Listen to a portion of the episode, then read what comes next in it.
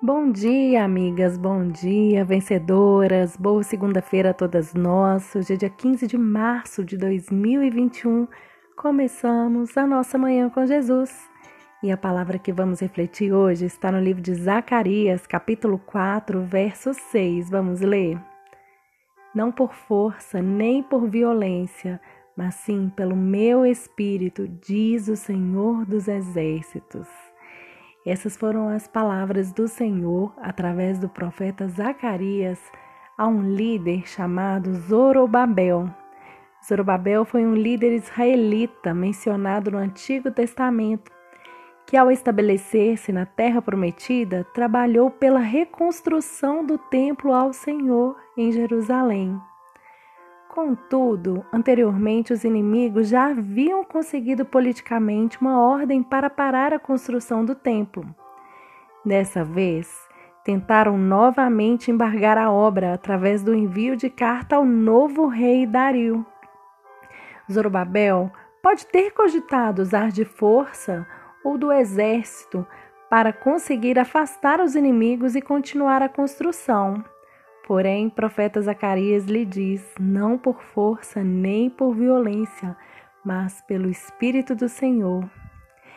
E o que, que acontece? O novo rei faz um decreto garantindo tudo para a construção do templo.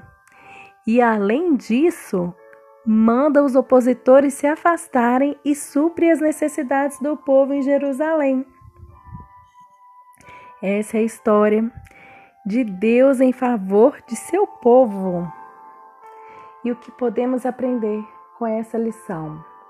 Muitas vezes tentamos reconstruir relacionamentos ou ajudar a acelerar o processo de Deus na vida de pessoas ao nosso redor por nossa própria força.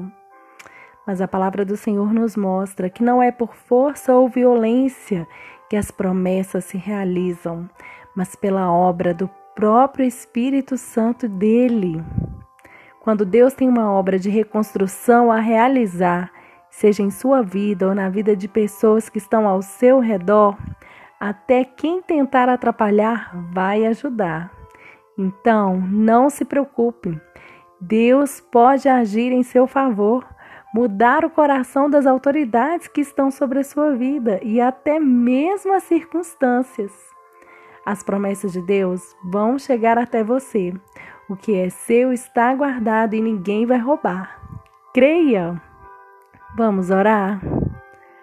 Pai amado, te louvamos e te bendizemos, pois não precisamos dar jeitinhos, agir com nossa própria força ou violência para obtermos as promessas do Senhor.